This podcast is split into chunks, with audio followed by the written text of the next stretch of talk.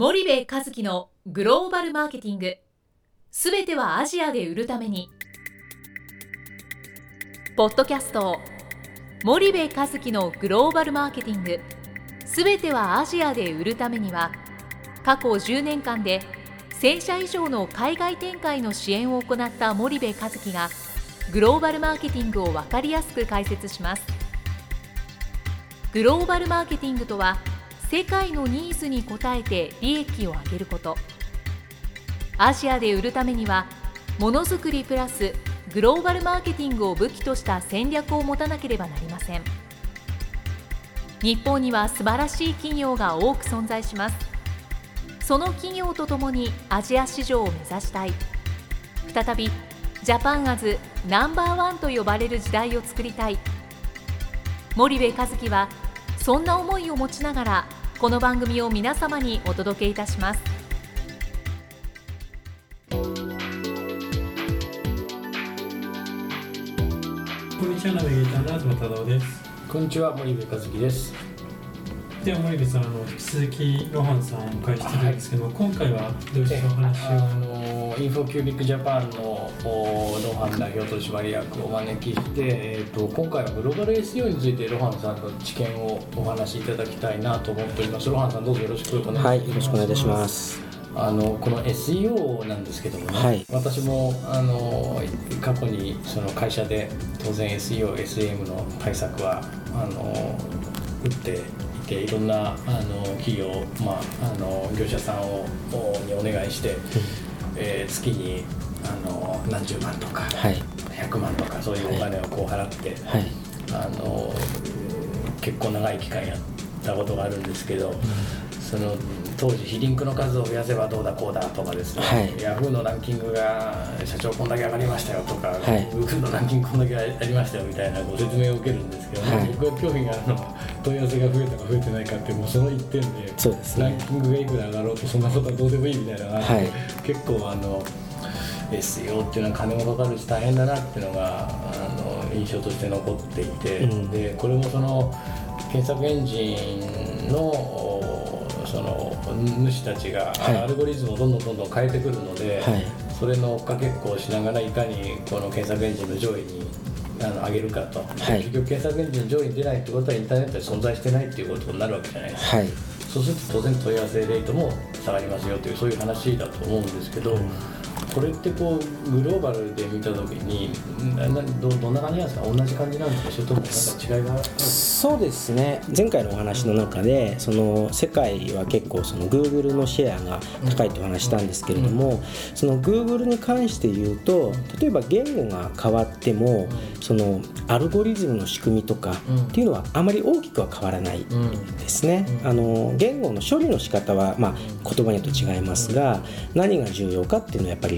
えー基本的に、まあ、統一されてると、うん。で先ほどもお話あったようにその、えー検索エンジン対策っていうそのリンクをたくさん貼ってあの、まあ、ランキングを上げるみたいなっていうのがあったんですけれどもこれはもう結構もう、まあ、日本でもそうですけど欧米ではもうこのモデルは結構死滅してしまってでなぜかというとあの検索エンジンがその、まあ、どんどん賢くなってきていわゆる、えー騙されないというかになってきてるんですね。で今はそのあまりまあいわゆる検索エンジンスパムっていうんですけどもそういうことをやってしまうとあの検索エンジンのインデックスから例えば1年間外れちゃうとか、一生戻ってこないとか、ってなっちゃうことがあるんですね。でなのでまあ、世界的に考えてもその検索エンジンスパムっていうのはあのもうやるべきではないっていうのがありますね。でじゃあ次にそのどうすればいいかっていうことなんですけれどもあのそもそもその検索エンジンが何を求めているかっていうところに立ち返りますとあのまあリンクが多いサイトがいいっていうことっていうよりはその役に立つ情報をお客さんに届けられるかっていうのがやっぱりメインなんですよね。でそうなってくるとあのやっぱりそのコンテンツ、まあ、先ほどその英語向けのサイトでコンテンツが異常に少ないっていう話しましたけれども、そのコンテンツが少ないと結局検索エンジンの上位表示も非常に今不利になってきてるんですね。でなのでそういう意味でそのウェブサイトを考えるときにその検検索エンジンとユーザー両方にとって、まあ、有益な情報っていうのを作っていくと。でそれはどっちがそのメインかっていうとやっぱりユーザー側ですね。でそこをしっかり作っていかないと。でよくこんなあの例をあの言うんですけれどもあの、まあ、童話というかのうさぎと亀みたいな、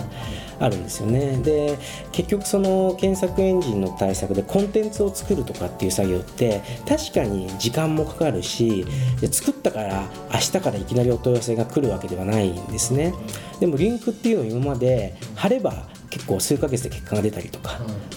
でもそれってウサギなんですね。最後は結局亀に負けてしまうと、なので今後、まあ、今からでももちろん遅くはないと思うんですけれどもその自社のウェブサイトに対して、まあ、地道にですねそのコンテンツですねその、まあ、読みたい情報っていうのを意識して投資していけばあの長い目で見た時に非常にその強い検索エンジンに対して強いサイトっていうのが出来上がっていくことになりますね。と結局は中身が重要だそうですねあの昔はそこまで検索エンジンも読めなかったのでリンクっていう指標を使って判断してたんですけどもどんどんどんどん頭が良くなってじゃあこの記事を書いたのは誰なのかとか、この記事を書いた人は権威があるのかとか、そういうところまで見るようになってきてるんですね。そうするとやっぱりあの昔のその検索エンジン対策のやり方とはだいぶ変わってきてはいますね。まあ、最近あれですもんね。広告でも追っかけてきたりしますからね、まあ、いろんなことが進歩してってるわけなんで。すそうですね。うん、その今日本のその例えば御社のお客さんとかで、はい、この検索エンジン対策グローバルでこう積極的にやってるっていうのとどんなイメージなんですかね。なんか日本企業が一体どれぐらいこうグローバル SEO に投資をしてるのかそれ少ないのかそれとも相対的にこう多いのかまあ御社の事情じゃなくてもその全体的にそうですねあの結構 SEO 対策だけをやるっていうよりはサイトを作る時にセットで最低限 SEO にに必要な項目をやるっていうのは結構増えてますね。であとそのまあ検索エンジンのマーケティングっていうとその SEO 対策とあのリスティング広告っていうのがあるんですけどもやっぱりあのリスティング広告の方が圧倒的に多いですね。でなぜかというとあの特に海外展開とかした場合にそのそのキーワードが必ずしも当たってるかどうかってやっぱ未知なわけなんですよね。でその時にその SEO をやってしまうと結果が出るのが3ヶ月6ヶ月でじゃあこのキーワードは役立たないと分かってからやっぱ遅いわけですよね。でそういう時にそのリスティング広告をやっていればどのキーワードがってすぐ分かってくるので先にそのリスティング広告をやって実際お問い合わせにつながるキーワードっていうのをちゃんと確認した時点でそこから SEO に流れるっていう流れは少しずつ増えてきてますね。確かにそうですよねリスティング広告だったら上の枠にピタってこう、はい、出てくるわけでクリックせなかったらお金取られない、そうなんですよ、ね、はい。なるほど。ありますね。ああそういうことなんですね、うん、なんか米国と、まあ、中国とアジアと、はい、まあ欧州と、はい、4つのでっかい市場がこうあるわけじゃないですか、はい、これなんか国ごとにやっぱり違いみたいなのはある？そうですね。やっぱりあのえー、一番、まあ、もちろん検索エンジンは国によって違いますけれども特にあの SEO とかも競合の数が違いますね。やっぱりあの英語アメリカとか英語圏っていうのは競合がすごい多いですけれども例えばあの、まあ、ベトナムとかっていうのはまだ競合も少ないですね。でただそれ、まあ、SEO もそうですけれどもあのリスティング広告とかで考えると競合が多ければ多いほど入札価格ってどんどん上がっていくわけなんですよね。なのでまだその例えば東南アジアとかで競合が少ないキーワードとかもいっぱいあるので実は今って結構買い時ですね。やっぱりあの3年5年ほっとくと世界中の企業がアジアに、ま投資する際に当然広告とかやってくるのでそこで競合になるより同じキーワードの価値を安く仕入れた方がやっぱりいいと思いますから。そういうことなんですね。はい。まあ確かにそれはそうですよね。アジアはまあこれからっていう話です、まだまだまだですね。あのアジアの中でもその日本は結構そのインターネットとかネットが発達してる国の一つなので。日本を中心に考えるとやっぱり結構怖いと言いますか、例えばあのウェブサイトの例でもそうなんですけれどもあのどういうデザインとかって結構凝るじゃないですか、でもその海外展開考えた時にサーバーとかもやっぱ結構大事なんですね。あの日本で見てるとその例えばまあ、フラッシュとかものすごいサイトで全然ストレスなく見れるんですけどもあれをそのまんま例えばベトナムの人に見せたら遅くて表示されないわけなんですよね。そういうところもやっぱり気を使っていかないとあのいけないっていうのがありますよね。そうするともうそれは SEM の領域に入ってくるんですか？そうです。なんか、えー、その SEO 対策が今までその単純にランキングを上げるだけで考えられてたんですけれどもその検索エンジンにまあいいようにそのウェブサイトを見せるっていうのは例えばそのページを表示するスピードっていうのも大事ですし先ほど話したコンテンツも大事なのでその SEO 対策っていうのはただ単にそのランク上げっていうよりはある程度その、え、ユーザビリティも考慮したその、まあ、マーケティング手法というかっていうふうに考えていく必要があるんじゃないかなというふうには思いますね。ウェブサイトを見せるスピードもいいいいサイト悪いサイトって検索エンジンは判断スピードもはいスピードもありますしなんか他のサイトから文章をコピーしてくるとするじゃないですか。それってやっぱり価値がないわけですよね。そういうのはダメですって言ったりとか結構以前あったんですよ。そういうふうにコンテンツがいっぱいあればいいのであれば他のサイトからいっぱいコピーしてページいっぱい作ってしまえば価値があるだろうっていうふうにやっぱりやるわけなんですよね。でもそうすると結局同じようなコンテンツをユーザーに見せても検索エンジンからしたら評価下がっちゃいますよね、同じコンテンツ何回検索しても出てくると、そうなのでやっぱりそういうところがだんだんなくなってきたりとかなのであの、まあ、少なからずですけれどもそのウェブページの表示速度表示速度が遅いっていうのはユーザーに不利益を与えるわけですよね。でユーザーに不利益を与えることは検索エンジンとしてやっぱするべきじゃないっていう判断がアルゴリズムがありますのでそういうのが結構ありますよね。ね。うん、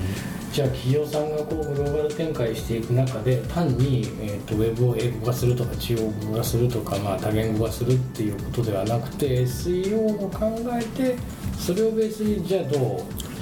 考えあのウェブサイトをするかってことを考えないと全く意味のない多言語サイトが出来上がるっていうことにもなるわけですね。そうですね。やっぱり SEO はいろいろ日本でそのネガティブなイメージとかあったりもするところもあると思うんですけどもやっぱりそのインターネットを使っていく中では無視できないというか、無視すると非常に大きなロスになってしまうというのはやっぱありますよね。うん。なるほど。中国とかってどうどんな感じなんですか？そうですね。あの中国はですね、まあ、弊社は中国にもパートナーいるんですけれども中国はあの、まあ、バイドゥという検索エンジンでして、あの SEO になるとやっぱりあの、えー、Google とも結構違ってまして Google はそのリンク対策もすごい厳しいわけなんですね。でも一方中国ではそこまで厳しくなかったりとかあのいわゆるリンクをお金で買うっていう行為って Google ってもう基本的に全部ダメなんですけれども意外に中国ではそれがまだまかり通ったりとか状況が結構違いますね。中国らしいあそう。でもそれはありますね。あのやっぱり全然この検索エンジンが違うとだから、まあ、さ中国もそうですし例えばあのえー、韓国ですとあのネイバーというあの LINE とかで、はい、有名なネイバーという会社があるんですけれどもあそこの検索エンジンって実は非常に長いんですね。あの検索結果が10ページぐらいあるわけなんですよ。でその中でいろんな記事が出てきていわゆる SEO の場所ってあのページの真ん中の方に3枠ぐらいしか出ないんですね、であれば韓国に対して SEO の対策って非常にリスクが高いですね。3位に入らないと2ページ以降なんでほとんど見られないですね、なのであの弊社もその韓国向けでプロモーションしたいってお客様に対して SEO をお勧めしないんですね、リスクが、まあ、もちろん1位2 3に入ればいいですけれどもやっぱり確実に入るっていう保証ってやっぱサービスじゃないですからそれよりはあの、えー、いわゆるリスティングの広告ですよね、そういうのを出稿した方がいいとかっていう提案をしたりします。そういうあれがあるんですね。はいこのルハンさんの書いてる、えー海外 SEO、SEM、ウェブマーケティングで世界を制すにもそれは紹介されてるんですよね。そうですね。あの国ごとの事情ですとかあのあまりその技術者向けの書籍というよりは最低海外事業をやるっていう方に対してせめてその国のインターネットの市場とかを知らないとあの社内でいわゆる企画書も書けないと思いますのでそういうもうあの目的でちょっと作らせていただきました。あアジアも結構シンガポール、ベトナム、うんタイ、えー香港、うんすごいですね、国別にいろいろ記載があるんですそう。そうですねやっぱりあのアジアは特にその言語が変わってきちゃったりとか、例えばシンガポール一つにしてもあの言語4つあって、じゃあどの言語でページ作ればいいのかっていうのもやっぱり初めに考えなくちゃいけなかったりとか、はい、なるほど。結構やっぱ深い深いんですね。なんかその我々オフラインなんでね。オンラインをご支援するってことはないわけなんですけど、あのやっぱオフライン同様深いなっていうのはねよく分かりました。小原さんありがとうございます。そしたら時間来てしまいましたんでまた次回よろしくお願いいたします。はい、よろしくお願いします。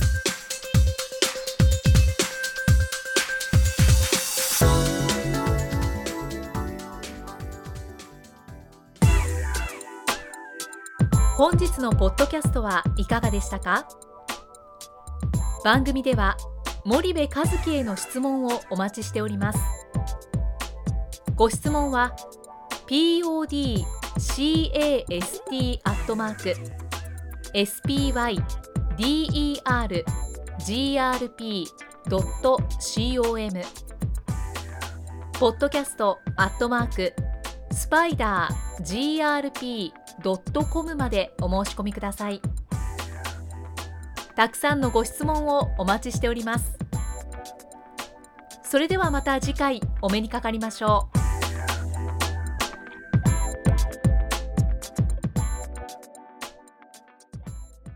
森部和樹のグローバルマーケティング。この番組はスパイダーグループの提供によりお送りしました。